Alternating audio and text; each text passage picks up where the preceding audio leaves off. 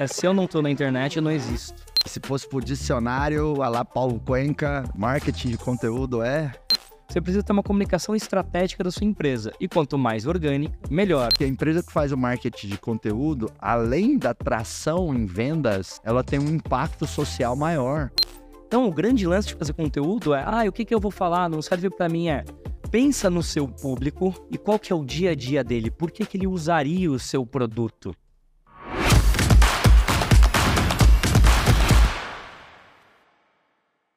Estou aqui com uma pessoa que me ajudou a entender que eu sou capaz de construir um patrimônio bilionário. Porque antes eu não acreditava.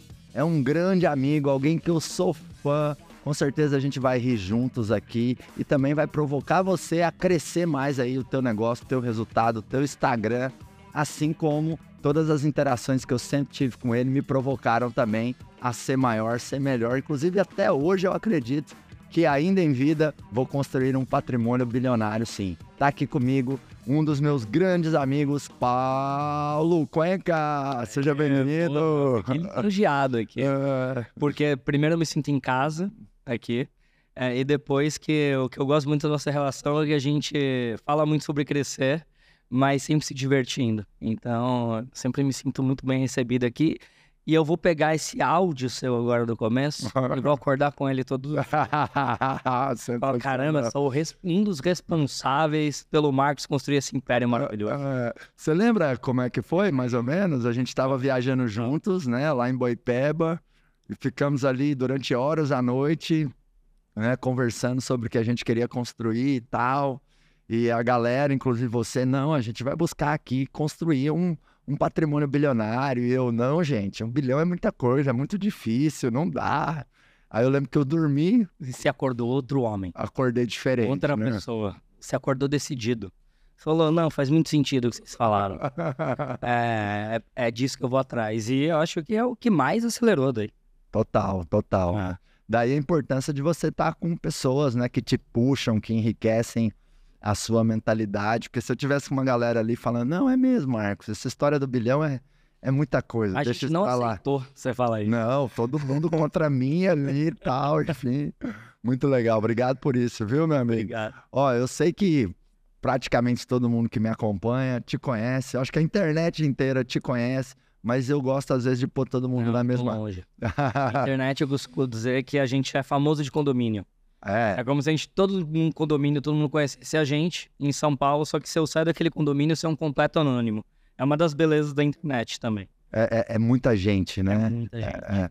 então, para pôr todo mundo na mesma página, quem é Paulo Cuenca? Fala um pouquinho sobre você, o que, que você Paulo faz. Cuenca por Paulo Cuenca? Paulo Cuenca por Paulo Cuenca, né? Cara, eu sou um criador de conteúdo para negócios, né? Um empresário que entende que conteúdo é a via de aquisição de cliente mais barata que existe no mercado. Aí eu consigo abaixar o CAC da minha empresa, assim, violentamente, é uma vantagem competitiva. E eu faço isso para vários negócios meus desde 2011, para próprios negócios, e também nos bastidores, desde 2013, eu faço para outras empresas também esse trabalho de planejamento de comunicação estratégica em meios digitais. Porque, de fato, essa é uma crença que eu tenho muito forte, que acho que deixou de ser minha crença, hoje acaba sendo um, um, ponto de vista que as pessoas estão aceitando cada vez mais, os empresários, acho que antes tinha mais resistência. É, se eu não estou na internet, eu não existo. Né? Não importa se é B2C, B2B, é, a capacidade que eu tenho de comunicar com potenciais clientes e, cara, às vezes aumentar 30, 40, 50% o meu faturamento simplesmente por estar posicionado não precisa nem ser um grande gênio da comunicação, mas estar posicionado em redes sociais é, é uma realidade que o empresário que ainda não começou a fazer isso, ele está uns passos atrás. E a concorrência avançando. Né? É, uau. É, você é um dos maiores nomes aí do marketing de conteúdo, não só do Brasil, do mundo. Então, eu quero te perguntar, para você, o que, que, o que, que é marketing de conteúdo? Como que você traduz ou conceitua? O que, que você pode falar. E se fosse por dicionário, a lá Paulo Cuenca, né? Marketing de conteúdo é? Marketing de conteúdo é a capacidade de você criar uma comunidade em volta da sua marca através de contação de histórias, de narrativas. É você orientar e e direcionar a narrativa que você quer da sua marca com o público enquanto você abre um diálogo com eles, enquanto você se comunica. E por ser conteúdo e um conteúdo em redes sociais, digital, é, não é um conteúdo que eu falo e as pessoas ouvem. É eu falo e as pessoas conversam. Porque o conteúdo também são os comentários. O conteúdo também é minha resposta aos comentários. Então, o marketing de conteúdo é uma narrativa viva que você constrói com a sua marca e com seus potenciais clientes. O que, que você pode dizer, Paulo, sobre o Instagram? O que, que é o universo do Instagram? Qual que é a diferença do feed para o Stories? Né? O que, que você tem aí de, de, de, de aprendizados em relação ao Instagram para quem já está produzindo conteúdo ou para quem pretende né, produzir cada vez mais? Porque eu concordo com você em gênero, número e grau, marketing de conteúdo é muito provavelmente é a estratégia de, de marketing mais eficiente que tem, né? E mais barata. E mais barata, mais exatamente, barata. né? Porque dá para você seguir e fazer muito faturamento, só que colocando muito dinheiro em, em mídias de performance como tráfego pago. Não tem problema nenhum, né? Eu não sou contra. Eu acho que, inclusive, essas coisas têm que andar em comum. É, em conjunto, né, essas estratégias. E eu falo muito do Instagram porque, para mim, é a rede social mais fácil de você produzir, justamente pela quantidade de linguagens que tem lá mas você também não precisa se limitar só ao Instagram. Você tem aí pelo menos cinco, seis canais de aquisição tão interessantes quanto o Instagram quando a gente fala de redes sociais, mas todos eles eles têm mais dificuldade ou mais complexidade em você ter uma estratégia completa de funil. O que é massa do Instagram é que eu com um botão entro numa live e a live ela serve muito para um público já está mais aquecido ou para aquecer um público. Né? É, tem muita gente que usa para fazer live commerce, para vender. Então, é, é, como se fossem várias redes sociais entre uma rede social. Eu tenho stories que tem mais a ver com relacionamento, com dia a dia, onde eu puxo o meu público para mais perto de uma visão específica de mundo, ou uma visão até inspiracional. É, eu tenho o feed de um modelo que eu posso fazer ou carrossel ou estático, eu consigo aumentar o nível de consciência, por exemplo, ou inspirar as pessoas também e o Reels, que é, são os vídeos curtos que eu tenho mais alcance, um potencial de alcance muito maior para não seguidores. Então, um potencial de crescimento de base muito grande. Então, o que eu acho muito massa é eu não preciso necessariamente fazer tudo.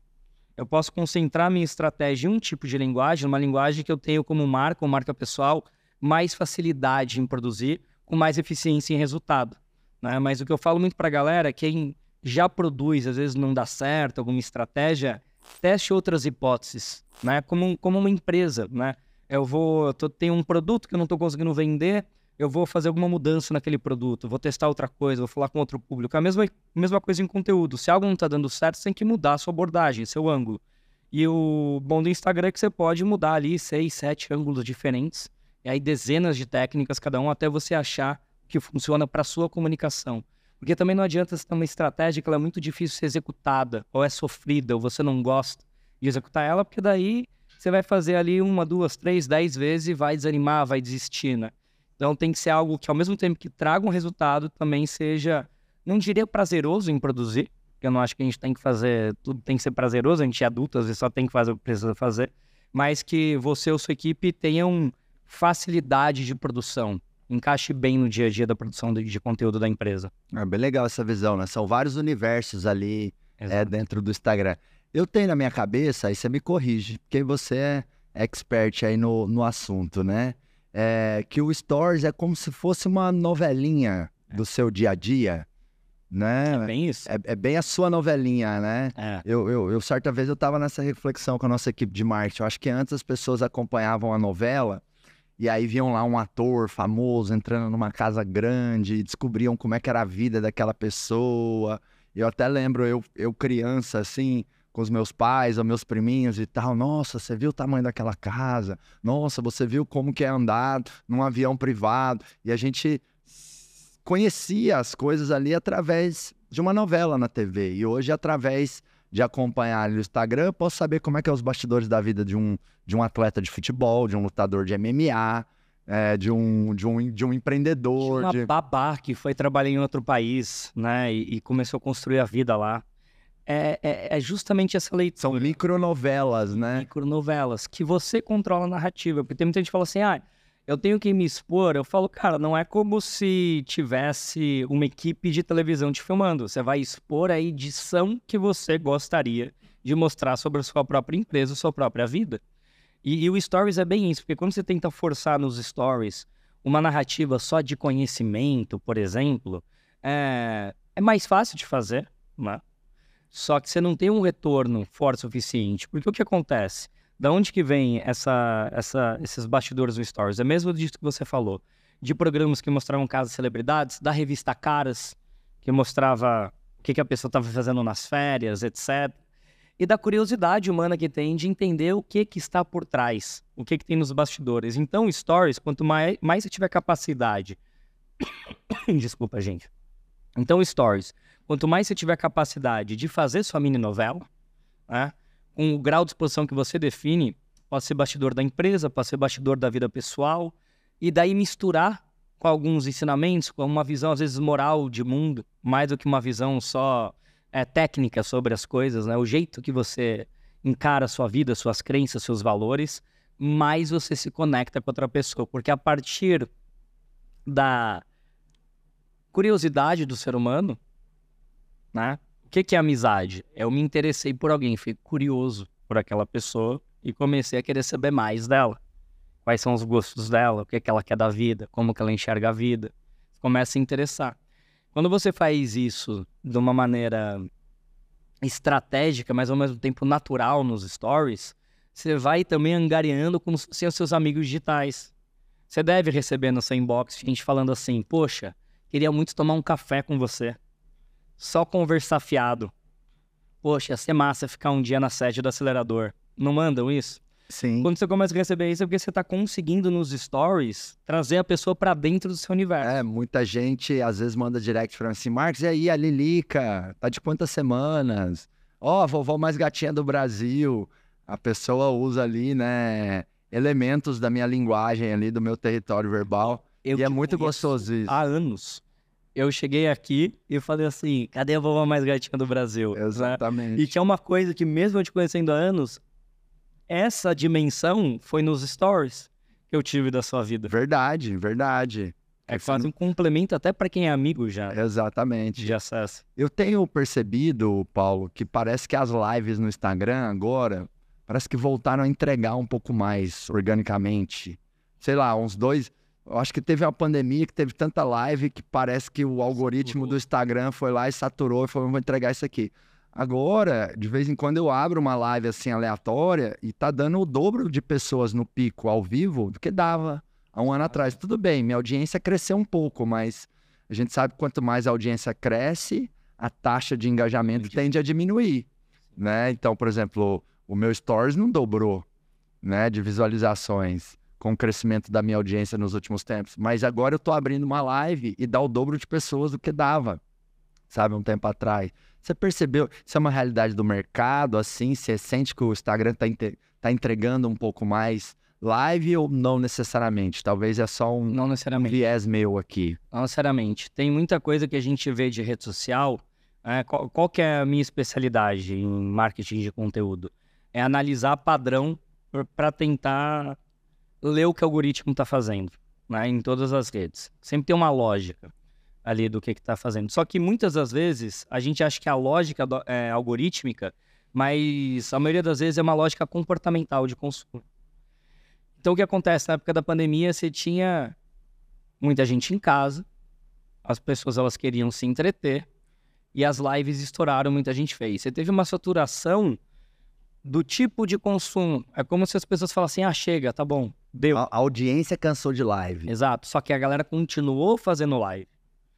E aí o que aconteceu? Menos gente interessada, mais concorrência. Até que todo mundo começou a pensar, ah, não vou fazer live, não tá dando certo. Então hoje também você tem menos competição.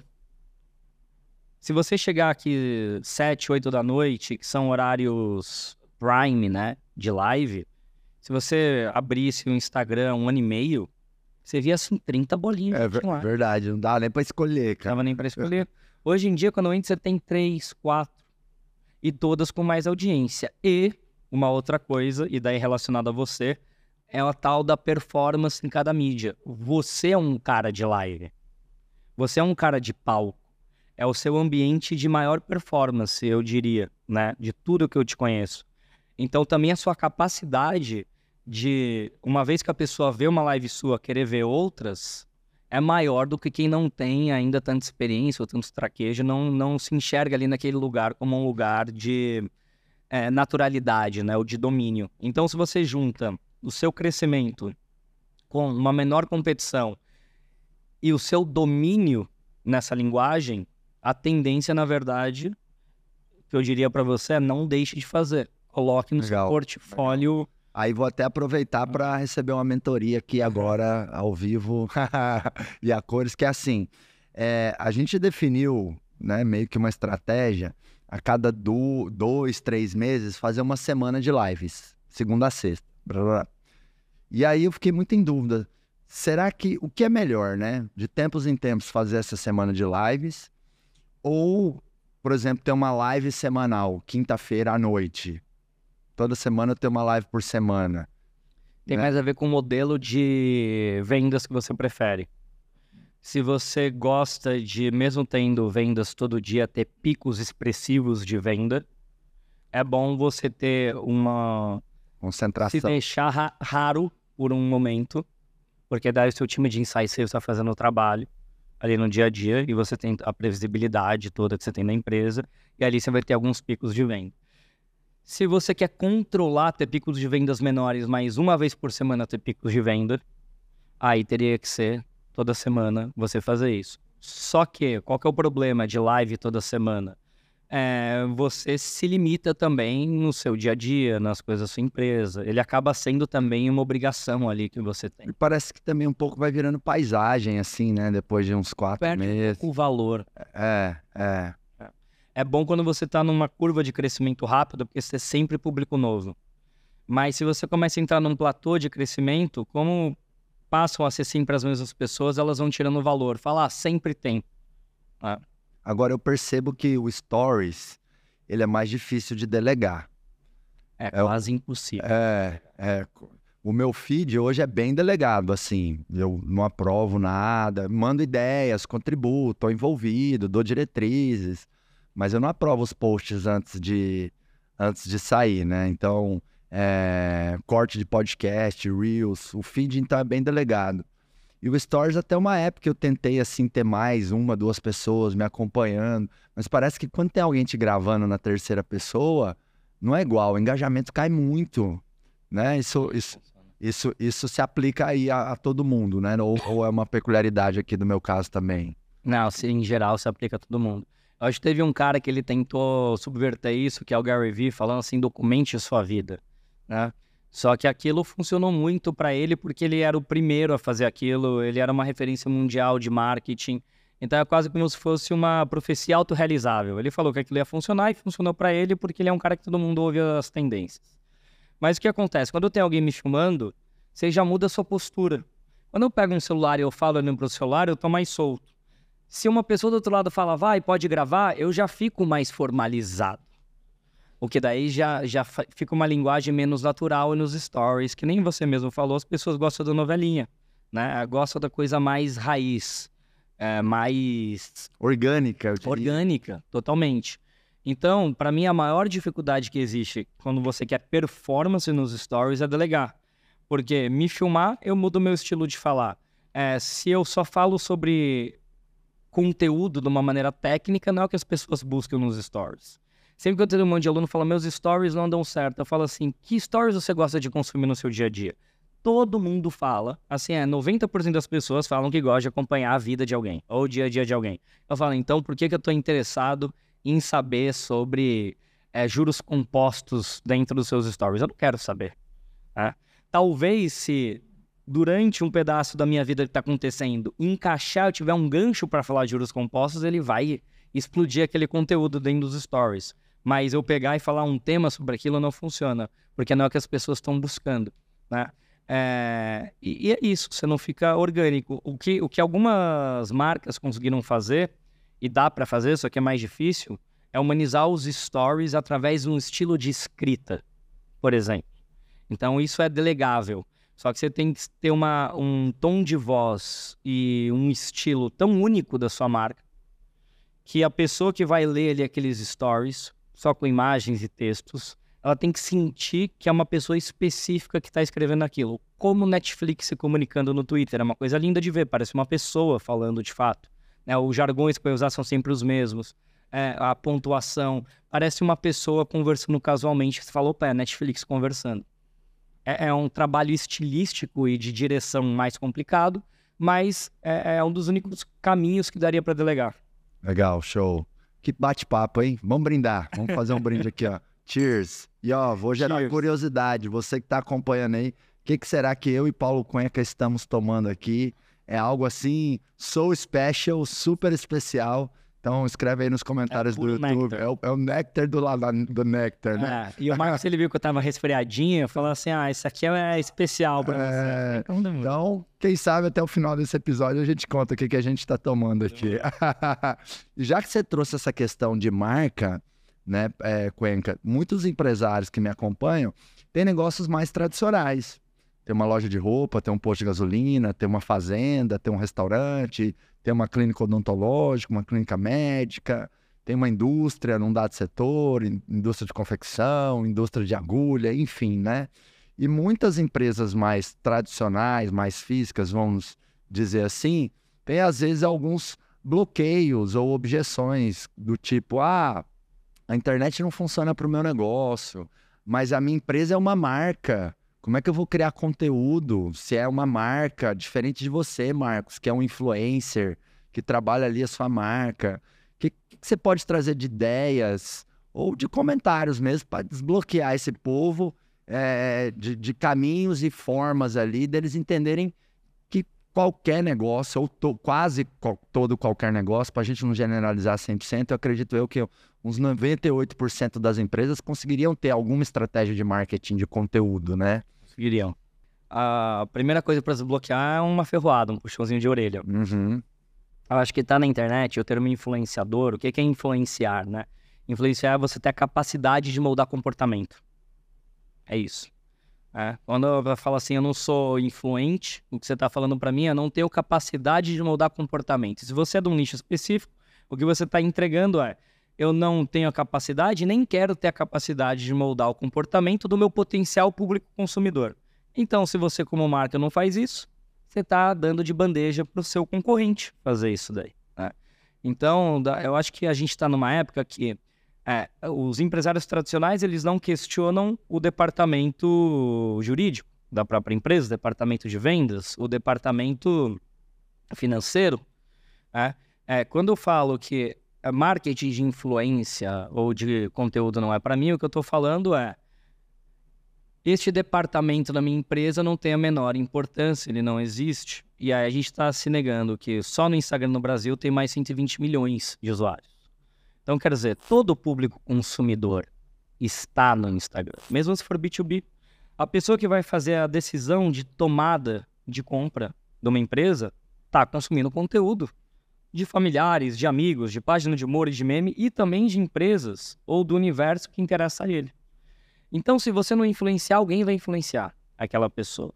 Então, esse é o, é o primeiro ponto. Segundo ponto, não ache que você tem que entrar na internet e ter um perfil multimilionário de tamanho. Eu tenho um aluno meu que é de placa solar, sistema fotovoltaico.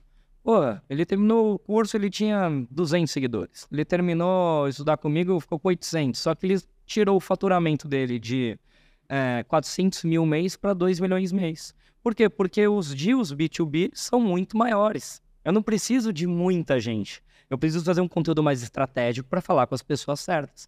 Então muita gente entra e fala assim: ah, mas eu tenho que ser tipo o Whindersson Nunes ou um artista. Não.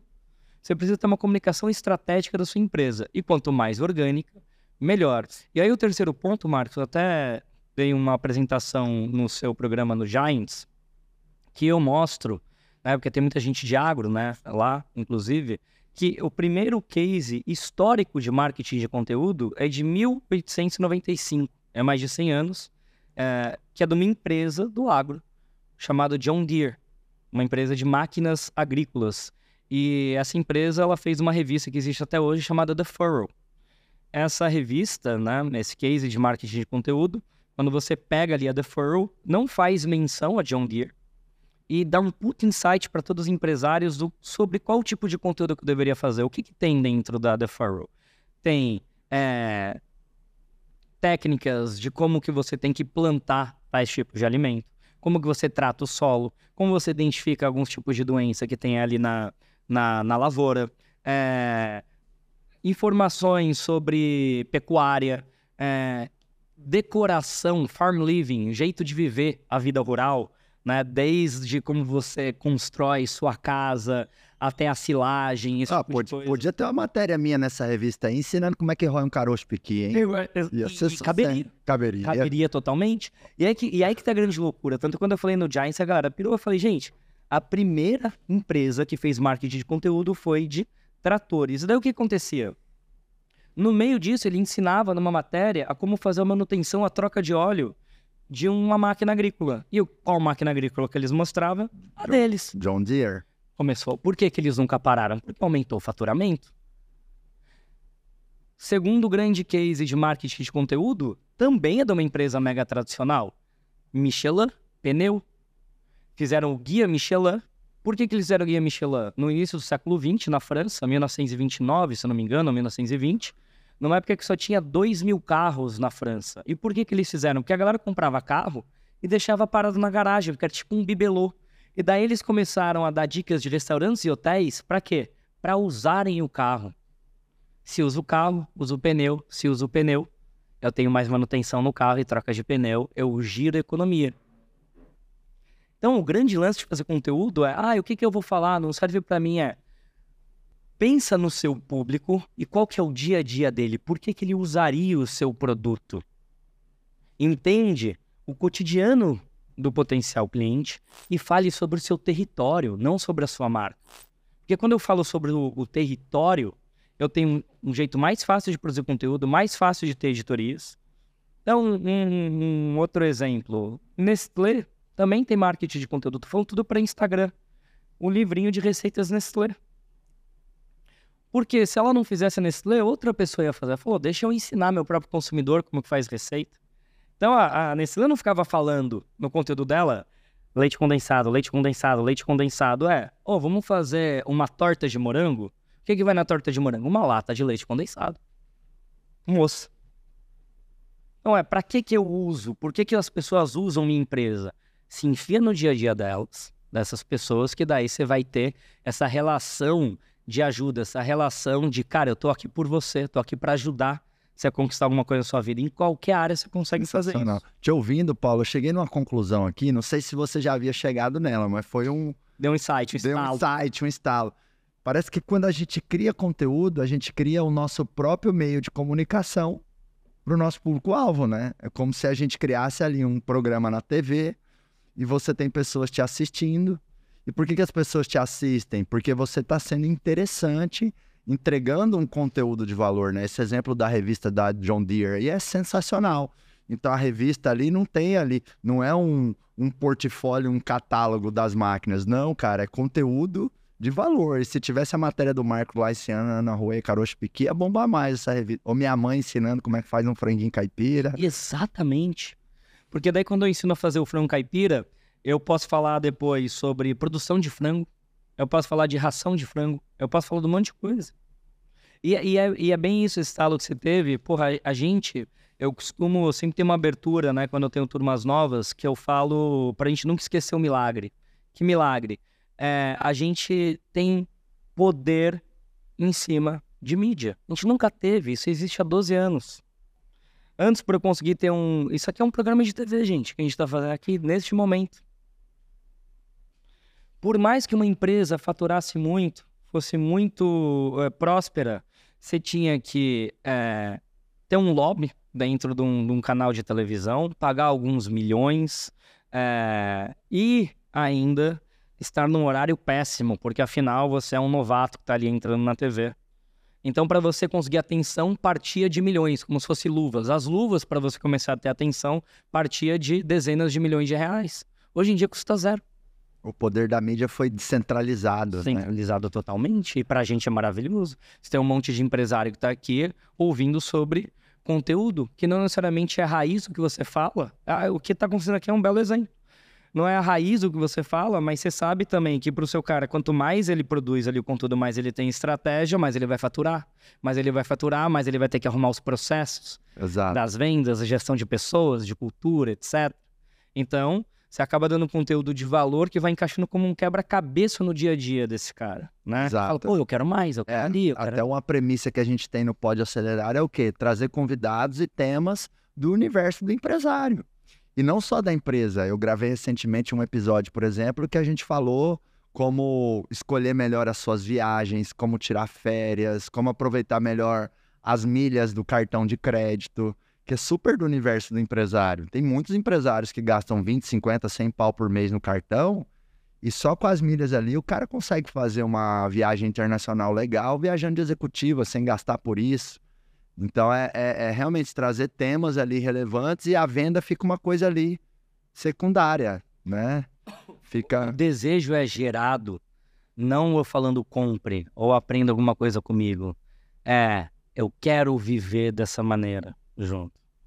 Eu enxergo que isso daqui é, encaixa na realidade que eu tenho, que eu gostaria de ter. E, e tem a ver, e você já sacou isso há muito tempo, porque é, um dos seus valores, inclusive, é férias, né? Pro, pro empreendedor, ele saber que ele tem uma empresa rodando, é a capacidade de ele conseguir tirar férias, a empresa continuar existindo. Exato. Então, essa capacidade que a gente tem que ter dentro dos nossos próprios negócios, de enxergar quais são os temas afim né, é, do nosso público-alvo, é o que cria desejo. Porque a gente não fica amigo de uma pessoa ou gera interesse por uma pessoa, ela só falando objetivamente o que ela pode te entregar. Ah, eu jogo tênis às terças, eu tenho, a gente pode malhar juntos, é como uma listagem de coisas, de benefícios, né? Então é como se fosse um- um- uma tabela de valores nutricionais. A quanto tanto de carboidrato, tanto de tal, negócio feito. Nem negócio é, feito assim. Ah, vai batendo um papo, vai desenrolando, vai, né? Eu- inclusive, eu lembro como eu conquistei seu coração como amigo. Você lembra? Você lembra? Eu lembro. A gente tava na viagem e aí o Paulo pegou e falou: Cara, eu tô com uma ideia de uma agência assim tal, pra ajudar as empresas, papapá. E o nome da agência vai ser Umbrella, é isso? Ou capela. Ou Capela. É pior que Umbrella. porque, porque Umbrella pelo menos dava um guarda-chuva. Ah, ainda ali, tinha um né? pouco mais disso, né? O Caí, ele falou orgulhosão assim, o Capela. Eu olhei pra cara dele e falei Ele assim. Paulo, esse nome tá uma bosta. Tá Não, muito foi- foi ruim. na O seca, Capela. assim. Como é que uma empresa vai entender que a agência é o Capela? Aí ele tentou explicar, tentou explicar, e graças a Deus ele é um cara aí com Não, eu coração tentei ensinável. explicar, ele falou assim, mas é o que? Arte contemporânea? Você tem que explicar alguma coisa pra eu entender. E aí ele, daí o Marcos, ele já, eu falei, tá, e por onde você ia? Ele começou a dar algumas soluções, eu olhei pra ele e falei assim, eu posso ser seu amigo. Você é uma pessoa que você quer meu bem, né? Exatamente, né? Porque amigos às vezes tem que falar aquilo que, né, que não necessariamente vai ser gostoso de ouvir, mas que é que é ali importante, né? Exato. Cara, eu sou fã de marketing de conteúdo, inclusive você é um mentor pra mim. Quantas vezes eu já te perguntei, vira e mexe, eu te mando um WhatsApp ali, porque acho que a empresa que faz o marketing de conteúdo, além da tração em vendas, ela tem um impacto social maior. Cara, milhares e milhares, não sei nem quantificar a quantidade de dezenas ou centenas de milhares de empresas que a gente consegue ajudar com a nossa estratégia de conteúdo aqui do Grupo Acelerador. Porque é o que? É 2% da minha audiência que vai comprar um produto de mim na próxima década e os outros 98%. Então é, é- é- é- tem, tem esse aspecto também, né? Se fala muito que a educação vai transformar o Brasil e marketing de conteúdo é educação. Uhum. Daí eu acho que é importante as pessoas entenderem, eu vou te pedir para você explicar isso com as suas palavras, é, a, a- a distinção né, do conteúdo do topo, do meio e do fundo de funil. Sim. Fala, fala isso, né? O que, que são esses conteúdos e um pouco dessa jornada ali que o cliente passa através do marketing de conteúdo, que eu acho que é, é algo importante aí para todo mundo. É, igual em num relacionamento de um time comercial ou de marketing tradicional, você tem clientes que eles estão em etapas diferentes, né? Você tem ali, às vezes, o lead que você fala que é desqualificado é porque ele ainda não está com a consciência para comprar, ou não tem o tamanho, por exemplo, para comprar alguma solução da sua empresa. É, a pessoa ali que você está fechando que é um lead quente é aquela pessoa que ela já decidiu que ela precisa de alguma coisa do seu mercado e ela está é, é, com opções, você e um, e um concorrente, mas ela já está decidida que ela precisa daquela solução. Então, quando a gente traz isso para o marketing de conteúdo, para uma rede social, é a mesma coisa. Você tem dentro do seu perfil potenciais clientes que eles já estão decididos a comprar. Eles precisam de um conteúdo fundo de funil. O que é um conteúdo fundo de funil? É um conteúdo que eu faça uma oferta. Pode ser uma oferta direta, ou eu mostro o produto, eu faço uma chamada, uma chamada para conversão mesmo. Né? Que a gente chama de CTA no marketing. Posso dar um exemplo? Pode dar um exemplo. Você que é dono ou dona de empresa, que tem 10 ou mais funcionários, vai aparecer um QR Code aí na tela agora e ajuda a gente a produzir cada vez mais podcasts incríveis para você, comprando a imersão acelerador empresarial. E o melhor, que você vai ter muito resultado na sua empresa, tem garantia de satisfação. Se você não gostar, a gente devolve o dinheiro. Então, o QR Code está aí na tela, o link está na descrição. Se você tem uma empresa com 10, 20, 50, 100, quanto mais funcionários, melhor, confia. Vem fazer o acelerador empresarial que você vai se surpreender. Acabei de fazer um call to action aqui, né, Paulo? É um gênio. Bem feito o call to action. E assim, a capacidade que você tem de pegar um gancho e trabalhar é outro motivo para você entrar no acelerador, porque ele sabe exatamente como que se aumenta as suas vendas, porque sabe a hora certa de fazer o pitch, né, e de cantar as pessoas. Mas é exatamente isso. Uma chamada para ação. É um momento que eu, que eu, é, eu não tenho medo de vender, porque tem muita gente que também faz marketing de conteúdo e fala assim, eu não vendo, mas não tem nenhum post de venda, não tem nenhuma live que você faz um pitch. Eu, eu tô comprando o quê? Então, é esse momento que, poxa, tem gente que está aqui agora no Pode Acelerar que já está decidido. Só que ele precisa ouvir ali a chamada. Ele precisa, precisa manejar. É, ou, ele precisa ser encorajado Exatamente. a tomar a decisão. Às vezes ele está postergando, postergando, ele fala, opa, é verdade, eu vou entrar aqui agora. A pessoa está agora. Né? Tá vendo o celular, é já abriu o computador. Porque o ser humano é procrastinador. Totalmente. Às vezes até uma questão Totalmente. de saúde que a gente sabe que é importante, vai ali empurrando vai com a barriga, vai deixando. Quanto mais comprar um produto, então, então, as empresas têm que fazer essa chamada. Tem que fazer essa chamada e só que daí qual que é o erro de várias pessoas? É um vira um catálogo o perfil porque é só chamada. É o perfil que eu chamo de perfil feira, o perfil vitrine. O tempo todo é fazendo uma chamada. A maior parte das empresas que tem um posicionamento no Instagram e falam que dá errado é porque elas só fazem chamada. É como se eu chegasse numa balada é, eu sou solteiro e ficasse para todas as meninas que eu visse, vamos casar? Topa casar? Ou casar? E ficar surpreso que as pessoas falassem não. Para mim, né? É, eu nem te conheço, não sei. É, então, por isso que a gente precisa dos outros dois tipos de conteúdo, que são o topo de, de funil e o meio de funil. O que, que é o topo de funil? É quando eu trago as pessoas comunicando coisas que são dores muito óbvias de um mercado, ou desejos muito óbvios de um mercado, ou curiosidades de um mercado. Porque, por exemplo, você vai ter, eu vou usar você como exemplo, né? Uhum. Você vai ter pessoas no seu mercado, empresários, que estão, estão com algum pro problema na empresa. Começaram a crescer, só que daí desestruturou um departamento, começou a vir o caos. E ele começou a pensar naquilo não é algo que está martelando na cabeça dele o dia inteiro, mas ele chega na empresa, ele vê um negócio errado, ele fala, puta, tenho que dar um jeito nisso, tenho que dar um jeito naquilo, tenho que dar um jeito naquilo. E aí você pega e faz um conteúdo que é pegando um exemplo de uma empresa que provavelmente aquele cara consome, uma Apple, uma Samsung, e fazendo uma chamada do tipo, é, no começo da Samsung, a empresa era um caos. E daí um pronunciamento do diretor da Samsung falando como que era um caos aquilo lá. E como eles fizeram para arrumar. E daí num outro videozinho o cara falando como dá para arrumar, ensinando alguma coisinha. Porque o cara ele falou, opa, é, o que estava acontecendo na minha empresa. Tô dando uma, uma coisa fictícia, nem sei se a Samsung era um caos. Uhum. Mas pegar algo que é do interesse dele, da cultura popular, e linkar com uma dor que provavelmente ele tem. Só que ainda não é urgente para ele. Aí ele falou, oh, que perfil maneiro isso daqui, tal compartilha, ou algum amigo viu, já, que já tem um nível de consciência maior, e manda para um amigo que sabe que a empresa está com um problema numa área. Ou você viu esse vídeo aqui? E daí é do seu perfil, por exemplo. Ou você faz muito um outro tipo de topo de funil, você não precisa só pegar é, coisas em relação a grandes empresas. São dores que parecem ser muito básicas e óbvias, só que na verdade não são. São as caixinhas de pergunta que você coloca no seu feed como Rios. Para mim é um bom exemplo de topo de funil É, cara, eu tive um, um funcionário que tá atrasando duas horas uma vez por semana. E ele sempre performou bem. E aí, pum, você dá uma resposta pontual para um problema que a maioria dos empresários, ou grande parte, consegue se identificar. O topo de funil tem que usar identificação de uma maneira muito forte. Eu não tenho que resolver todos os problemas, mas eu tenho que pegar problemas óbvios para quem sabe a resposta e não para o empresário que está do outro lado desse problema e, pum, dar uma resposta rápida. É 30 segundos, não, é não é uma palestra, né?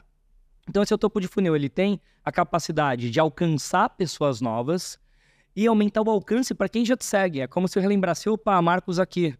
Olá, você não tem recebido meu conteúdo. Olha esse aqui, ó. olha essa, essa solução simples aqui para um problema potencial que você tem. Tá?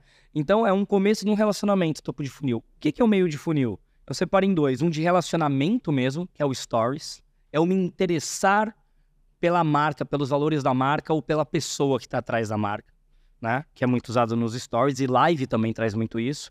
E o meio de funil de conteúdo, de aumento de consciência mesmo. Que é eu pegar essas dores e desenvolvê-las um pouco mais.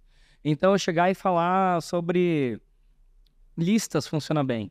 As três, os três maiores erros de um empreendedor em, em fase de crescimento. Ou é, cinco motivos porque você está batendo um teto de faturamento na sua empresa e eu desenvolvo um pouquinho eles em formato de lista. Eu começo a dar uma visão mais ampla, aumento o nível de consciência da pessoa de uma maneira mais sistêmica, não só de um problema. Ou live. Live é um ótimo meio de funil. Isso daqui que a gente está fazendo é um meio de funil. Meiozão de funil.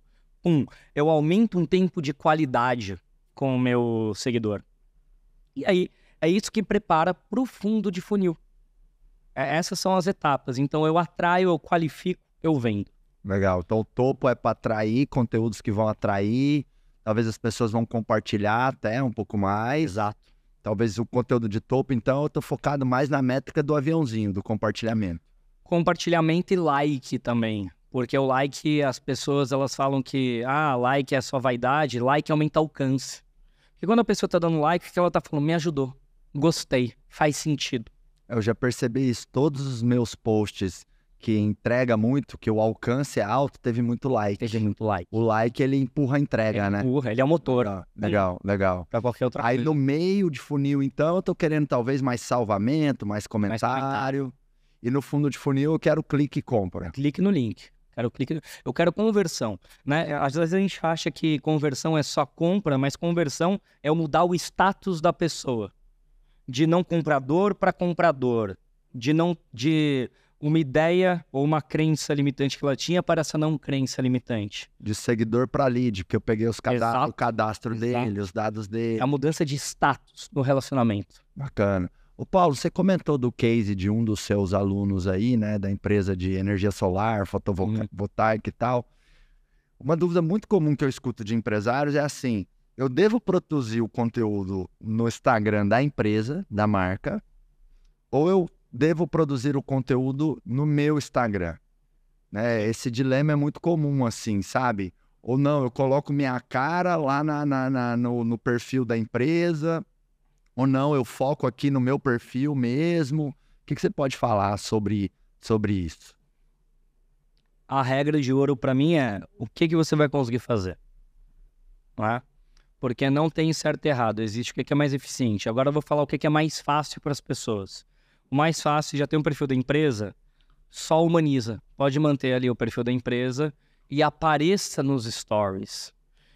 No feed você não precisa aparecer necessariamente, mas se o seu feed ele começar a ter um planejamento estratégico de topo, meio e fundo de funil, seu jogo já vai mudar. Não é o mais eficiente, mas é o mais possível de fazer. Por quê? Porque, em geral, você quer entrar numa rede social, você não quer seguir marcas, quer seguir gente. Então, para você ter mais eficiência, só que é mais trabalhoso, o ideal é você ter um perfil seu. Perfil seu, que você pode trabalhar do topo ao fundo de funil, ou você pode ter o perfil seu e o perfil da marca. E aí, se você trabalhar bem, para mim essa é uma, uma estratégia vencedora para quem tem marcas muito, muito tradicionais, por exemplo, e já tem ali uma lógica no, no perfil da marca, só que quer atrair mais, quer seduzir mais. Você faz o seu perfil pessoal como se você fosse aquela revista que eu falei do The Furrow, da John Deere, onde você vai falar sobre o dia a dia daquela área, né, dos territórios, dos temas, tanto no, nos stories quanto no feed. E aí a sua conversão pode ser sempre mandando para o perfil da empresa. E daí o perfil da empresa, sim, ele pode ser mais institucional, ele pode ser quase que um catálogo. Só que quem vai alimentar ele é o maior influenciador daquela empresa, que é o dono, o fundador, alguém que representa aquela empresa. É, é, o, é uma estratégia de você dividir em dois perfis e fazer topo meio em um e fundo no outro. Legal. Né? A Nativosa fez isso. É, ela, tem a, ela tinha. Tem ainda, né? Mas antes dela vender para o Grupo Soma. antes dela vender a, a NV para o Grupo Soma, ela tinha a empresa by NV, que é uma marca de roupas, quase como uma vitrine. Eram só os looks. Uhum. Tal, tal, só as peças. E o perfil Nativosa, ela colocava a roupa, falava do que, que era o material, por que, que ela estava indo no chá de bebê com tal coisa, falava de tendência no feed, postava algumas tendências, etc. E dá-lhe arroba mandando para a marca, dá-lhe arroba mandando para a marca. Porque daí o consumidor entrava no, no arroba da marca e consumia aquele feed quase como se fosse o site. Ela não entrava no site para navegar e escolher as peças. Uhum. Ela entrava no Instagram, que é mais fluido, né? Tá ali na mesma linguagem. Ela só decidia que peça que ela queria, quando clicava, pum, naquele post já ia para o site e comprava. Uhum. Então, essa estratégia, ela é mais trabalhosa, mas ela é mais eficiente. Legal, legal. Interessante, hein? É, a gente tem feito aqui no... A gente tem dois, a gente tem três perfis. O meu, o do Grupo Acelerador e o do Giants. E a gente tem feito conteúdo topo, meio e fundo nos três. Aí é o é o... Tá errado não, ou não? É o, é o estado, é, o, é, é o estado da arte, né? Aí é o estado da arte. Aí é. Porque você tem ponto de entrada e saída em qualquer um dos lugares, entendeu? É, é o mais trabalhoso, porém o mais eficiente. Porque, cara, como tudo. Não tem, não tem almoço grátis, né, Marcos? Sim. É... Você vai ter mais eficiência quanto mais você tiver opções. Tá? E no começo eu sempre acho que é mais trabalhoso para as pessoas, porque o conteúdo é trabalhoso, mas depois que você também, como empresa, forma uma equipe coesa que entenda ali eh, a lógica da coisa, né, da estrutura, porque depois que você entende os princípios, eles não mudam. Passa a ser replicável, passa a ser mais fácil fazer. É mais um departamento da empresa. Sim. Sim, depois você passa pela curva de aprendizagem, né? Porque eu sempre penso assim, você não chega e vai contratar um contador ou um diretor financeiro para a empresa, e o diretor financeiro, puta, mas é muito complicado isso. Eu vou ter que fazer um DRE agora, mas vai? você, não vê essa lamentação. E eu acho que a gente ainda está numa transição do, do, do, empresário se lamentando ainda do conteúdo. Eu acho que tem que ter uma forma madura mesmo de fazer. Como que eu começo? O jeito mais fácil pode ser menos eficiente é esse? Então vamos começar até chegar no seu estado de arte, porque você também não começou com os três. Não, comecei com, com isso um que é o só. Nosso. E batendo cabeça, batendo e aprendendo, cabeça, e enfim, é, é uma. Eu, eu, gosto dessa visão, né? Mais um processo, é mais uma área ali. É isso. É dentro da empresa. Agora, Paulo, a internet ela tá cada vez mais competitiva. Tá, isso é né? fato. A disputa pela audiência tá cada vez maior. Então, você acredita que ainda dá para ter resultado de fato? Ou quem conseguiu se posicionar, conseguiu. Quem não conseguiu se posicionar, não consegue mais. Qual é a sua visão? Eu acho que ainda é um... Existem, existe muita intenção de fazer, só que muito amador fazendo. E o amador não no jeito raiz e orgânico da internet, um amador querendo ser profissional na internet, e daí fica com uma cara de mentira. Ah, então você tem muita empresa tentando se posicionar e sem a mínima ideia do que está fazendo. Então, ainda é um momento muito bom para entrar, porque quem faz um pouco melhor se destaca fácil, porque você tem mais comparação, né? Então, eu vejo como, na verdade, uma oportunidade. Tem mais competição, só que com bem pouca gente fazendo bem ainda. E nos mercados tradicionais, é, tá tudo aberto, né? Se eu perguntar assim, quem que é uma referência em engenharia civil? Qual que é a grande marca de referência de conteúdo em soja? Não sei. Qual que é a marca referência ou influenciador referência é, em tubos e conexões. Qual que é a marca referência disso que a gente está bebendo, hein? Exato. Não, ninguém sabe, ninguém, ninguém sabe. sabe. então, eu, eu acho muito legal porque uma pessoa que nem o Ricardo Martins, por exemplo, que é Corretor. conterrâneo, corretor, ele pegou um mercado tradicionalíssimo, que é de corretagem de imóveis, e provou que você fazia é, VGV gigantescos ali com uma pessoa sabendo o que estava fazendo, né? Se eu não me engano, é, é um dado até que ele já falou publicamente várias vezes. Se você estiver vendo, inclusive, Carlos, você pode falar que esse é o dado errado, foi mais de um bi em volume de vendas através do canal de aquisição dele para MyBroker. Pô, e daí eu vejo isso e falo, pô, venda de imóvel de alto padrão, porque daí o que, que as pessoas falam? Ah, o rico não vai comprar imóvel na internet. Ué. O seu carro, sua Lamborghini, você se interessou indo no Lamborghini ou porque você ficou vendo na internet?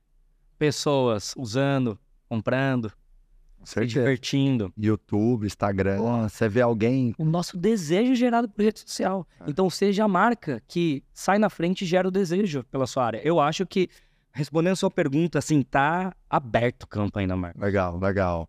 É, tem, um, tem outra metáfora que eu tenho na cabeça, assim, um dia até tava falando disso com a, com a Rai, nossa rede de marketing. Ela é assim. maravilhosa, inclusive. É, que assim, você postando conteúdo ali, é, é, é, que- é que meio que assim, as pessoas estão na internet, tá? Como se elas estivessem num shopping center. Estão andando ali no shopping center. Na hora que você posta conteúdo, você dá o quê? A possibilidade da pessoa olhar para sua vitrine. Porque se você não postar, você, você não é uma opção naqueles corredores ali. Claro que eu estou trazendo aquele né, de forma metafórica.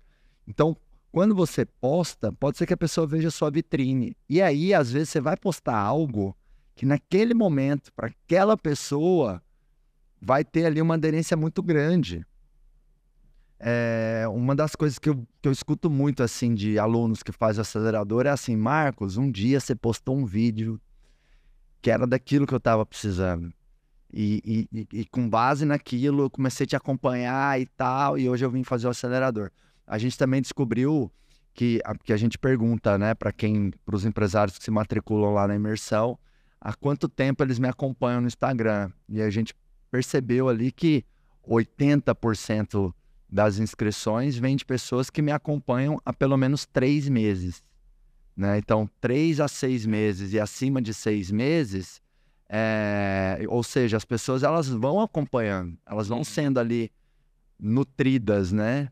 Daí a importância do, do tal do watch time, né? Do, do, do tempo de tela, né? Fala, fala, fala dessa métrica do tempo de tela. Mas tem uma coisa que você falou, isso é muito bom. Você, essa, essa metáfora que você tá falando com a Raia, ela é muito boa é, por dois motivos. Pensar o contrário, se eu não posso, é como se eu tivesse com a loja apagadinha, Isso. com, sabe, é, com poeira, meio suja, é, defasado. Ninguém vai me ver, ninguém, Ninguém vai vai me notar. me- E, e pior, às vezes se vê, entra no seu perfil, não tem nada, ou você parou de fazer, não tem constância. É como tem uma percepção também, Marcos, que é, poxa, se eles têm um arroba no Instagram e não tem nem frequência, qual que é a confiança que eu tenho que se eu comprar vão me atender bem? É que nem a fachada da empresa abandonada, né? É, isso é, isso é, é problemático. É, então, até para quem é tradicional, você você começar a se posicionar é você também é, ter ali a sua, a, a sua persona na internet com a respeitabilidade que ela merece. Se a sua empresa tem Você ter, no mínimo, uma presença digital, né? ter, tem que ter. Ter. Porque que mesmo se eu chego, você você me indica, por exemplo, uma dermato. A primeira coisa que eu vou perguntar é qual que é o arroba dela. ter. Total. Eu posso não virar um consumidor do conteúdo dela, mas vou ficar ali vendo 30 minutos. Eu até lembro uma situação social, tava eu e a Lilica, eh, junto com uma grande amiga, que é uma dentista, assim, super gabaritada e tal, e era antes de eu ter operado, extraído, eu tinha um canino no céu da boca, então eu tive que operar, né? Cortar aqui o meu palato, ficar a membrana ali chacoalhando, entrar e tirar pelo céu da boca o dente, para que eu pudesse começar a usar aparelho, que eu tô usando é, Invisalign. E aí eu lembro, tava numa festa, eu, a Lilica, essa grande dentista, eu ainda não tinha começado o meu tratamento, e eu perguntei para ela uma indicação. E aí ela falou assim, ó, vou te indicar aqui um dentista. E aí a Aline pegou e falou, qual que é o Instagram? Aí ela falou assim, ah, ele não é muito de rede social, teve que ficar defendendo a pessoa, sabe? Ele não é muito de rede social, então assim, ele tem um Instagram, mas não pega bem a pessoa ser um profissional, ah, ah e tem um Instagram zoado, não, não, fecha a conta mais, né? Não fecha a conta. Então, talvez a gente pode puxar a orelha aí dos empreendedores, dos empresários, que essa questão da, do, do, do, da, da, da, presença digital não é mais uma opção, é uma obrigação. É o mínimo. É uma obrigação, exatamente. É. Pode ser que eu não vou tracionar um monte de seguidores, que o marketing Exato. de conteúdo vai ser meu principal canal de venda, né? Mas uma presença digital decente tem que ter. Exato. Né? É, é o mínimo. Aí agora a questão do watch time. Explica pra gente o que, que é isso aí, essa questão do, do tempo de tela. Porque para mim é a métrica mais importante. É a métrica mais importante mas e a única métrica escondida. É a métrica escondida, é isso que eu ia falar. Não tem nenhum lugar que você consegue ver essa métrica, Não. né? a métrica mais importante de todas as redes sociais se chama tempo de tela, ou watch time. O YouTube entrega, talvez é a plataforma que ela começou com isso, né? O tempo de tela. Eu, como comecei no YouTube, para mim sempre foi muito claro. E daí, por quê? Até racionalmente, né? Quanto mais, o que é tempo de tela? É o tempo que a pessoa está consumindo ali seu conteúdo. Ponto. Tanto é que vocês já devem ter visto algum post, né? É, seu que você fala assim, caramba, ele teve menos interação, mas entregou mais. Já aconteceu isso com você? Você vê um post, você não entende porque ele foi muito bem, porque ele teve menos interação, menos likes. Fala o que aconteceu aqui. O alcance foi bom. O alcance foi bom e menos interação. Em geral, é porque as pessoas leram aquele conteúdo de verdade. Elas ficaram ali. Aumentou o tempo de tela. É uma métrica escondida. No Rios, eles estão começando a entregar. Em alguns perfis, eles estão fazendo alguns testes. Mas o que, que é isso? E por que, que é importante? Quanto mais tempo eu fico assistindo um conteúdo de um criador, o Instagram, qualquer rede social, ele privilegia, né? E começa a entregar mais aquele criador, porque mais possibilidades o Instagram tem de colocar um anúncio no meio. O Instagram é de graça para gente que produz. Como que o Instagram ganha dinheiro? Vendendo anúncio. Então, quer dizer, se eu sou um bom criador, quer dizer que eu consigo segurar as pessoas na plataforma. Quando eu seguro as pessoas na plataforma, eu sou lucrativo para o Instagram porque ele consegue colocar anúncio. Ele não consegue colocar anúncio sem a atenção das pessoas. Né? Então, por isso que é uma métrica para os modelos de negócio, tanto é que você pega relatório de investidor é, de, do grupo Meta, é, do YouTube, de todas as redes sociais, sempre tem lá o tempo de sessão médio do usuário. É, é, é um, é um dado importante para investidor, para entender é, o quanto que eles estão conseguindo segurar a atenção das pessoas. E marketing, é, ouvi uma vez o Ícaro falar isso, não sei se essa frase é dela, mas é uma, dele, mas é uma frase muito boa. Marketing você transformar segundos em minutos, minutos em horas, né? É, então essa capacidade do tempo de tela, é chamar atenção no topo de funil, são segundos que você pega da pessoa. Pum! E num mar de competição, você ter a capacidade de saber como que você pega segundos de atenção muito bom. Por quê? Porque daí você está fazendo lives, né? Quanto tempo tem sua live? Uma hora, uma, uma hora. quinze. E daí eu atraio a pessoa, tum, um segundo de atenção, na semana seguinte faço uma live e deixo ela uma hora. Eu tenho mais chance de comprar com quem eu consumi alguns segundos ou com quem eu passei mais de horas? Mais de horas. Eu acelero o processo de tomada de decisão, porque quanto mais watch time eu tenho, por isso você tem que postar em quantidade e ter alguns conteúdos meio de funil mais longos, porque eu acelero a decisão de compra da pessoa. Eu sou mais exposto ou exposto de uma maneira mais intensa do que meus concorrentes. Por isso também não adianta eu fazer um post por semana e sumir, porque quando eu não estou aparecendo, outras pessoas estão. Eles estão vendo o tempo de tela. Porque toda empresa você tem o tempo, né, da jornada de compra. Isso é importante medir. É massa, você já mediu, eu faço isso também lá dentro, né, que normalmente a gente só mede fora da internet isso. Mas quando você está ali num processo de captação de cliente por rede social, quando você começa a medir, você fala, poxa, estão demorando na entrada até a saída oito meses. Como que eu vou pela metade? Em geral, você dobrando o tempo de tela da pessoa. É isso. Essa é a importância do tempo de tela. É, porque quanto mais tempo de tela, mais essa pessoa ganhou empatia, familiaridade, reciprocidade, aumento de consciência, aumento de consciência em relação ao que você pode oferecer para ela. É, isso é muito poderoso. Ah, tem mais ou menos o que uns dois anos que a gente sacou que estava faltando algo na nossa estratégia de conteúdo em relação a tempo de tela. Por isso que a gente criou o podcast, porque o podcast também ele a pessoa começa a consumir um episódio, ela fica meia hora, 40 minutos, 50 minutos Para eu ter 30 minutos da atenção de uma pessoa no Instagram, é muito difícil. Às vezes eu tenho que passar um ano ali com essa pessoa me seguindo, né? Então, conteúdos mais longos, seja live, no Instagram, no YouTube, seja um podcast, ajuda muito a aumentar ali esse, esse, esse tempo de tela, né? Esse watch time. Só que daí os cortes que você tem no podcast, eles são essenciais para eu pegar os primeiros segundos e depois falar, opa, preciso de um conteúdo maior. Sim, sim. Não, podcast é um negócio sensacional. Tem um outro grande ganho do podcast, para mim, se não for o maior, é um dos maiores ganhos, é o quanto eu aprendo com cada convidado. Incrível.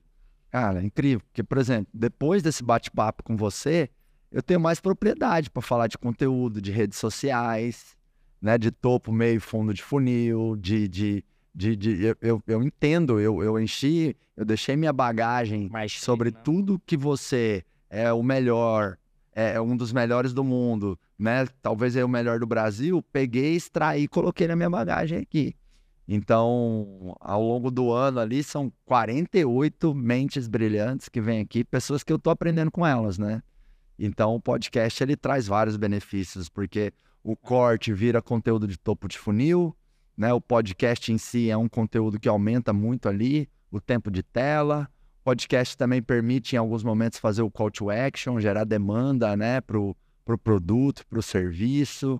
Então, realmente é um. E, e, além do, do corte, que você pode colocar direto, o time de marketing ele pode ressignificar o que foi falado em vários posts de aprendizado, por exemplo. Ele ainda vira uma outra derivação de conteúdo. Se uma pessoa faz só podcast, ela não precisa nem ter reunião de pauta com a equipe. Porque você tem conteúdo infinito. E você fica mais inteligente. É, é, acho que isso daí é um grande lance, né? Tu falou, pô, queria saber mais sobre isso. O que, que eu vou fazer? Convidar alguém pro meu podcast. É, Todo mundo ganha. É, tem um membro Giants, que é o Silveira. Ele é um contador. E ele criou um podcast e ele convida os clientes da contabilidade e começa a conversar com o cliente sobre o financeiro dele, sobre a contabilidade, sobre. E, e ele tá super aprendendo e o legal é que ele no podcast também, ele tem um cliente falando bem dele, então ele já coleta prova social. E é um modelo de negócio é, tradicional. Tem um médico agora no Giants que também criou um podcast. E ele leva os pacientes no podcast. Aí conversa ali sobre os receios que tinha antes da cirurgia, como é que é o pós-cirúrgico, como é que não é, se valeu a pena, se não valeu. Então, assim, podcast não é coisa só de influenciador e de pessoas que têm uma marca pessoal, né? E pode ser para você também fazer possíveis contratos. Eu tive podcast em 2018 2019. Como eu era presencial, quando começou a pandemia, eu parei, né?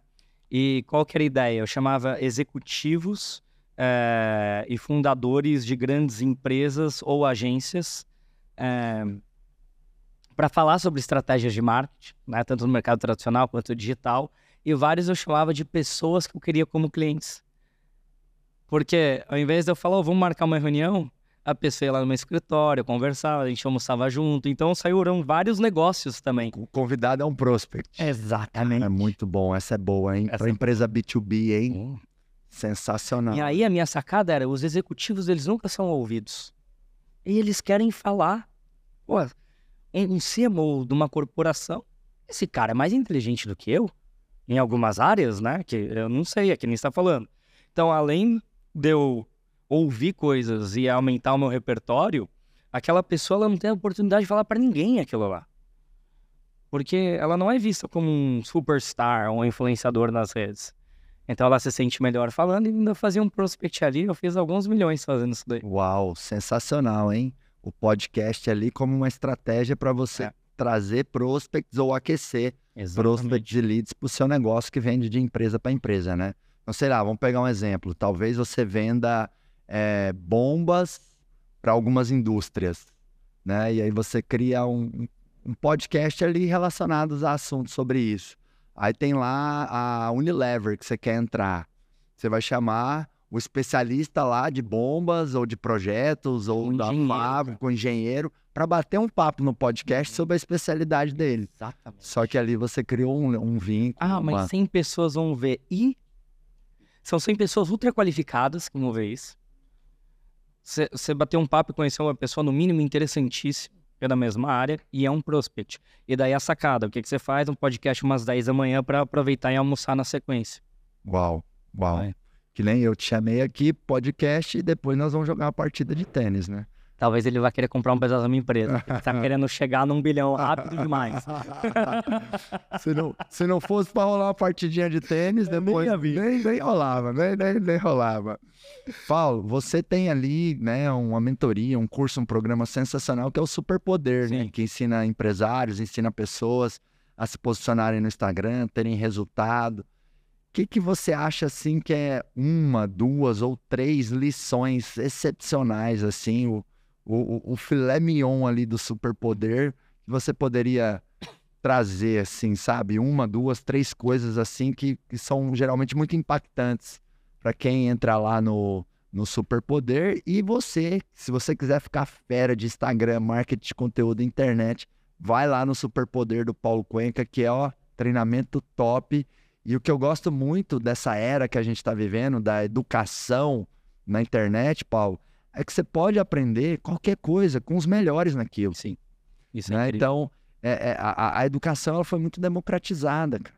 Né? Eu quero aprender a fazer churrasco. Tem um cara fera nisso. Tem. O melhor. Vai. O melhor. Quero aprender a criar melhor as minhas abelhas. Cara, vai ter um é incrível, cara. Né? Eu acho emocionante isso daí. É emocionante. Cara, eu quero ficar ninja no Excel. Tem um camarada lá para te ensinar, entendeu? Então, assim, é, é, até muito tosco, às vezes, né? Haters ou pessoas na internet que falam assim: nossa, um vendedor de curso né? Como se fosse traficar, como se fosse o cara estivesse traficando cocaína, né? Pô, que bom que tenha mais vendedor de curso no mundo, cacete. Finalmente a gente está democratizando educação, né? Sem problema de distância. E é o que você falou também, a quantidade de informação e conhecimento nos ambientes gratuitos, nas redes sociais, é Absurdo. tão grande, a gente nunca teve tanta informação.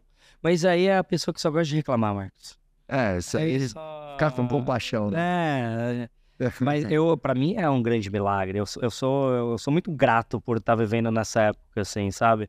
De poder compartilhar e consumir conhecimento dos melhores. Eu tive lá no Giants, eu te falei, eu saí emocionado de lá. Eu falei, caraca, que entrega, que coisa linda, né? E aí, às vezes, vê a camada da internet e, e daí você fala, né? Acho que é isso que as pessoas ficam, na camada da internet, só que ela é intensa.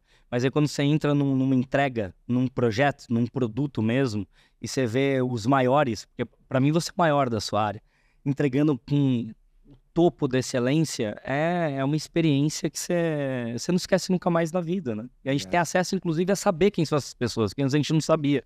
Né? É, que é, que é eu mesmo estou começando a seguir algumas pessoas na internet relacionado à criação de filhos, paternidade. Eu vou ser pai agora.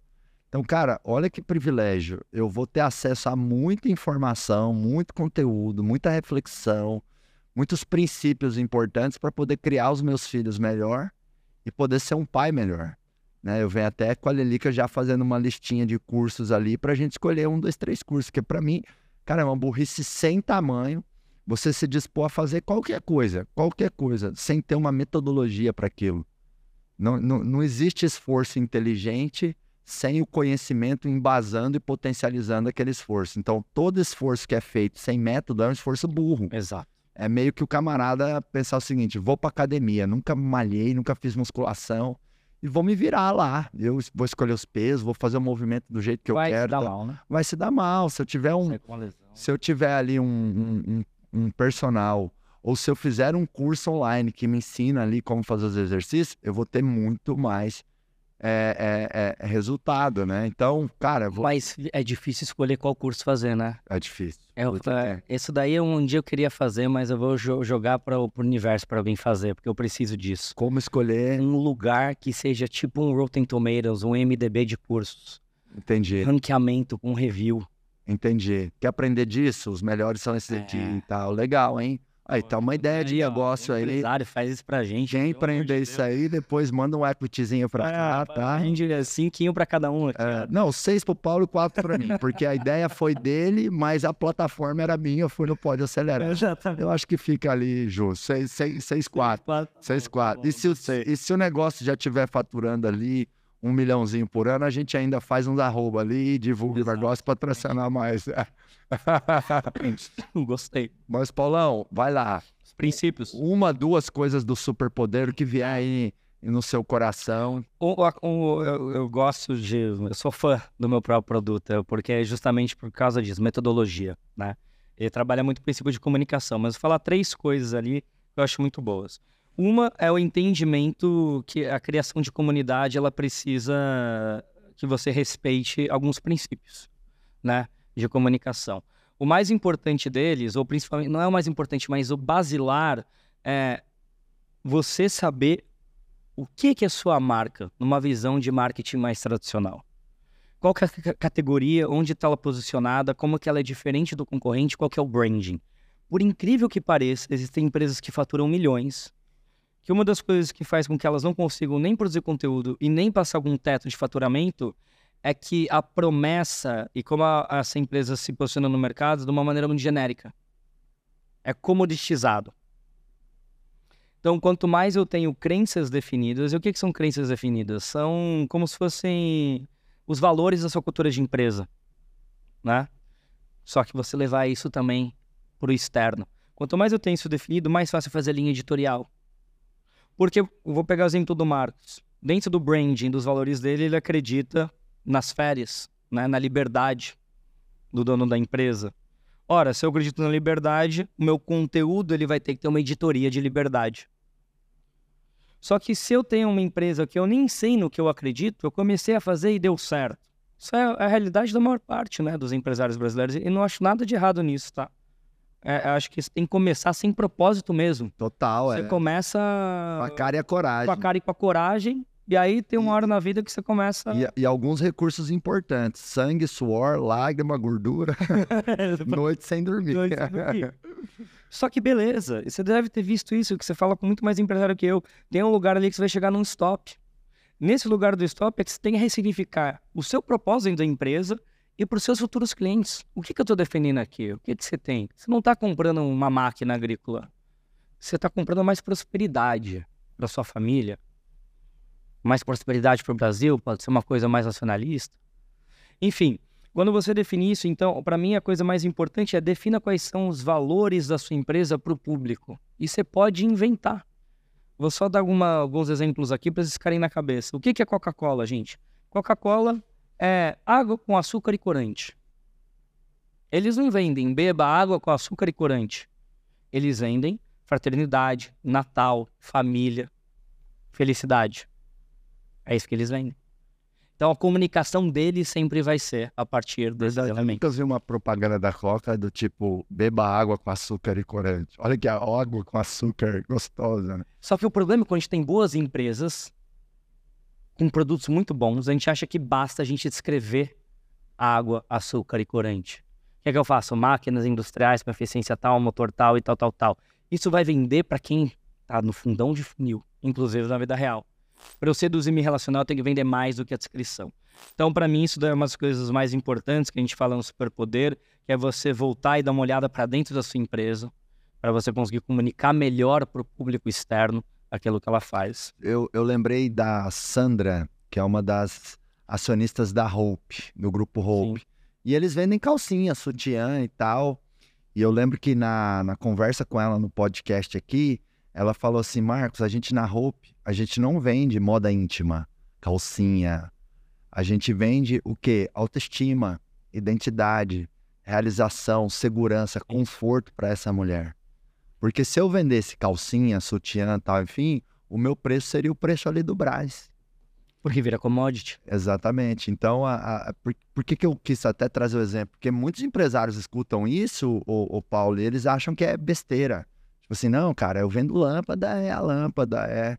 Sabe? Vende muito ali o, o produto e não toda essa narrativa em cima do produto que agrega muito valor, né? E pode ser que você venda a lâmpada para B2B, para indústria, e daí você fala, tá, como que eu resolvo isso? Pô, coloca um atendimento diferenciado, humanizado, e o que você está vendendo é velocidade, por exemplo. Seu tempo de entrega e de reparo é maior que todos os seus concorrentes. Então você pode, através de um benefício sua empresa, é, que os outros concorrentes não têm, e forçar um- uma coisa que o mercado não tem e marketear em cima daquilo. né? Então, para toda área, você tem uma solução. O que, qual que é a solução? É você mudar o ângulo, tirar da commodity sobre o que é e falar sobre o sentimento do que é a sua marca. Parece complicado, mas não é. Tá? É um exercício de olhar para dentro da empresa. Então, para mim, isso é uma, uma das grandes coisas que a gente desenvolve bastante no Superpoder. Outra coisa que para mim é, é chave é métrica, capacidade de análise de dados, interpretação de dados. Porque o conteúdo orgânico, assim como um, tráfego pago ou uma planilha de DRE, ele é planificável, ele é previsível e por ser previsível, eu consigo projetar crescimento, eu consigo projetar vendas através daquele canal de, de aquisição específico. Ele deixa de ser uma, uma coisa meio. Vamos ver para onde está o vento, ver o que acontece. Ou, ah, tem que ter sorte para fazer isso aqui acontecer. E passa a ser bem processual. Então, tem um módulo ali que é, é tudo sobre métricas, análise de métricas, como é que você recalcula a rota, como é que você testa hipóteses é tipo um PDCA em cima de, um, de uma visão de conteúdo. Vou dar um exemplo claro. Acabou de me mandar uma amiga que é, trabalha aqui no, num salão do Centro de São Paulo, Retro Hair, uma galera que eu gosto muito, é, me perguntando como que ela via, por exemplo, a eficácia dos barbeiros para fazer, ver se estava dando certo, né? Aí eu explico uma coisa bem básica que eu vou explicar para a galera aqui do Pode Acelerar agora. Depende qual que é o objetivo daquele post. Daí você começa a pensar em métrica de uma outra maneira. Você quer crescer, você quer se relacionar ou você quer vender, a grosso modo. Porque se eu quero vender, não necessariamente vou ver alcance. Eu vou analisar qual que é a minha média de links, de cliques no link dos últimos 30 dias, de posts que tinham aquele objetivo específico e entender se eu estou performando acima ou abaixo da média. E quando eu começo a ter uma análise do que é performar acima e abaixo da média, eu começo a achar padrão dos que foram acima da média. Opa, sempre que eu vou vender alguma coisa e eu mostro tal ferramenta, eu tenho triplo de toque no site. Sempre que eu começo falando de um jeito mais vendedor, eu tenho uma solução para você que você precisa para sua empresa. Eu não tenho toque no, no link nenhum. Poxa, análise, não vou mais fazer isso. Vou fazer mais aquilo ali. E com isso eu começo a aumentar a minha média ter mais resultado no Instagram é a capacidade de você vencer a sua média o tempo todo, né?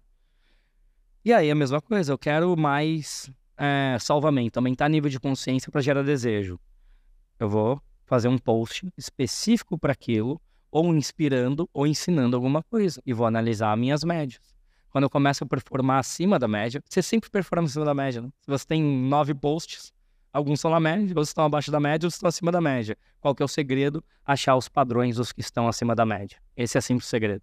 E repetindo, e repetindo, e repetindo a mesma coisa quando eu quero alcance. Então, para mim é fundamental essa questão. Então, o branding da empresa, né? É, tem a ver com as crenças da empresa. Análise de dados é fundamental e muita gente deixa de lado, né? Quando você não tem alguém te falando o que fazer, é, ninguém nunca nem olha para esse tipo de situação. E a terceira coisa, para mim, é a mão na massa. É o desafio. Na, eu faço ali no Superpoder uma metodologia de oito semanas de desafios para a pessoa colocar em prática o que foi ensinado. Né?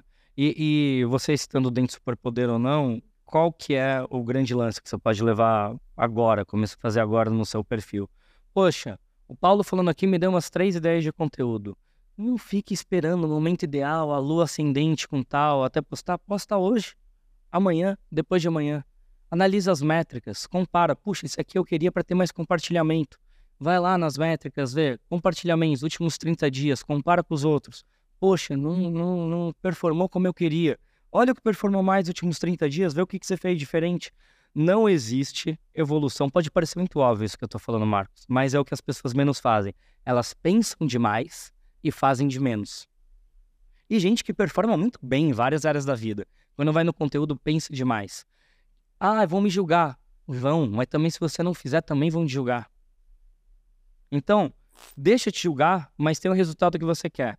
E para você fazer isso, você tem que postar pelo menos três vezes na semana. Para começar, três vezes na semana. Anota, eu vou dar a dica fácil para você agora, que tá me vendo. Anota 50 coisas mais óbvias da sua área. Agora, já vai sair com tarefa de casa. 50 coisas mais óbvias.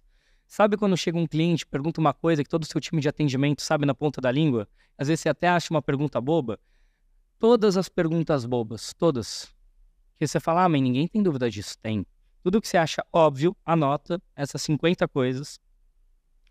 Coloca um compromisso de fazer três posts por semana. Você já tem aí 50 dividido por 3, tem meio ano de produção de conteúdo. Só com essas perguntas bobas. Você pode responder em caixinha de pergunta, baixar e colocar no Rios.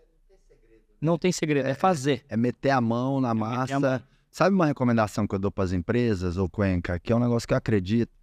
Muita empresa deveria ter alguém contratado lá com um celular na mão, documentando os bastidores da empresa, pegando esses conteúdos óbvios, indo lá no, na porta do dono e falando, vamos gravar tal coisa. Que às vezes também o empresário ele não sai do lugar, que falta ali um braço operacional que ajude ele. Que nem eu tenho, às vezes meu time me cobra, Marcos, vamos gravar isso, tá faltando story disso, vamos gravar aquilo.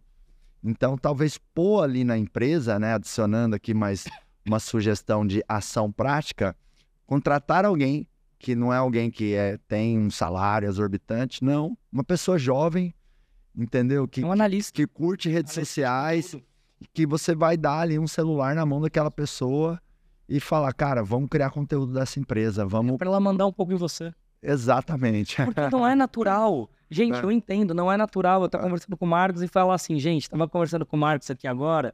Você tem que mudar uma chave na sua cabeça para fazer isso. E se você tem essa pessoa que o Marcos está falando, ela vai falar, poxa, o que vocês falaram é legal. Você consegue falar de novo isso daí? Exatamente, é, aju- ajuda, Ajuda muito. Tem vários empresários que estão lá no Giants que eu já dei essa dica e que está produzindo outro nível de conteúdo, seja no perfil, seja ali da empresa, que agora tem ali, tem um social media, um analista de marketing que que está no pé ajudando a pensar, cobrar, né? Colocando ali é meta de esforço, não, vamos fazer três posts na semana, não, peraí, vamos, vamos publicar 10 stories ali é no, no dia. Ô Cuenca, meu amigo, Cuenquita, será que a gente conta o que a gente estava tomando? Eu acho que eles têm que colocar nos comentários. É, deixa, deixa, É. deixa, deixa, deixa no ar. E, e a pessoa que, que souber responder é, tá desafiada a uma partida de tênis. Nossa, mas tô me, me pondo no lugar aqui de quem ficou até o final, falando, não, não, Não, vai contar. não é, é sacanagem, né? É sacanagem. É sacanagem. Estamos né? disputando demais. Ah, é sacanagem. Ó, o que a gente está bebendo aqui tem três palavras. Três palavras, né? A primeira palavra começa com um A. A segunda palavra começa com um D. E a terceira palavra começa com um C. Ah, tá fácil. Fala aí pro pessoal que a gente tava tomando. Em espanhol, água de coco. Água de Água de coco. coco. Nada demais, né? Coconut water, né? Vamos... Você compra o coco mesmo? Sim. Eu também tenho essa pira lá em Goiânia. Eu compro o coco, eu vou lá, marreto ele. Clá, clá, clá, é bom demais. É, eu, a única diferença é só que eu delego, né? Eu sou o cara da delegação. Eu amo abrir coco. Você gosta de abrir coco? É, cada louco com a sua É, loucura. é um hobby meu. eu, eu tenho coisa melhor pra amar, jogar uma partidinha de tênis, segurar na coxa de um franguinho caipira, comer Roer um piquezinho, né? comer um piquezinho, comer uma pamonha. Ó, eu vou fazer, É. Marcos, só. Prometer aqui publicamente, ele vai me levar pra roça pra roer piqui junto com ele. Que eu, eu tenho que ficar olhando ele lá na roça, roendo o piqui. Assim, é, é, se envolvendo com o piqui. Eu falo, meu Deus, esse piqui deve ser 10 vezes melhor que o piqui que eu como. Dá água na boca, Dá né? na boca. Muita gente da minha audiência fica revoltada. Marcos, para de mostrar esse fogão caipira, para de fazer anúncio com essa coxa de frango na mão, eu nem presta atenção no que você tá falando. Bom demais. Mas realmente, cara, a comidinha lá da roça é maravilhosa. Mas tá aceito o desafio. Você é um dos, dos poucos que merecem estar lá na roça, porque é o, Eu já. é o, é o reconhecimento maior meu e da Lilica, é convidar alguém para ir lá pra, pra roça junto com a gente. Meu amigo, dá uma mensagem final aí, um puxão de orelha, qualquer coisa que, que vier no seu coração aí em relação a tudo que a gente falou, para ajudar aí os empresários que me acompanham aqui. Mensagem final by Paulo, Paulo eu acho assim, ó, se você tem medo e receio é porque é importante pra você. É, não foge do que você tem medo, é o que você tem que encarar. Vai lá. Vocês já construíram coisas maravilhosas na vida, o mais difícil você já fez, é mais uma coisa. O que eu tenho que falar pra você é, se joga, pensa menos, vive o presente, tá respirando, ah, não é pro meu tempo. Tá respirando, tá vivo, seu tempo é agora, seu tempo não foi há 10 anos, seu tempo é agora. É no dia que você tá vendo esse vídeo aqui. Se joga e faz o que você precisa fazer e boa sorte na jornada. Sábio não é aquele que sabe, hein? Sabe é aquele que faz. Então vai lá, implementa, faz acontecer. Cuenca, eu vou soltar um pod aqui no meu microfone, mandando energia pra galera, e você solta o quê? Um, Pra acelerar. o acelerar, Demorou. tá? Que é nosso ritual de fechamento aqui. Bora. É, é, é, é pra dar boa sorte, é pra dar energia. Traz energia boa. Então eu solto um pod e você é um acelerar, beleza? Bora. Um, dois, três, pode! Acelerar. Aê! É nóis! Valeu, Marcão. Bom demais. Bom Foi um prazer.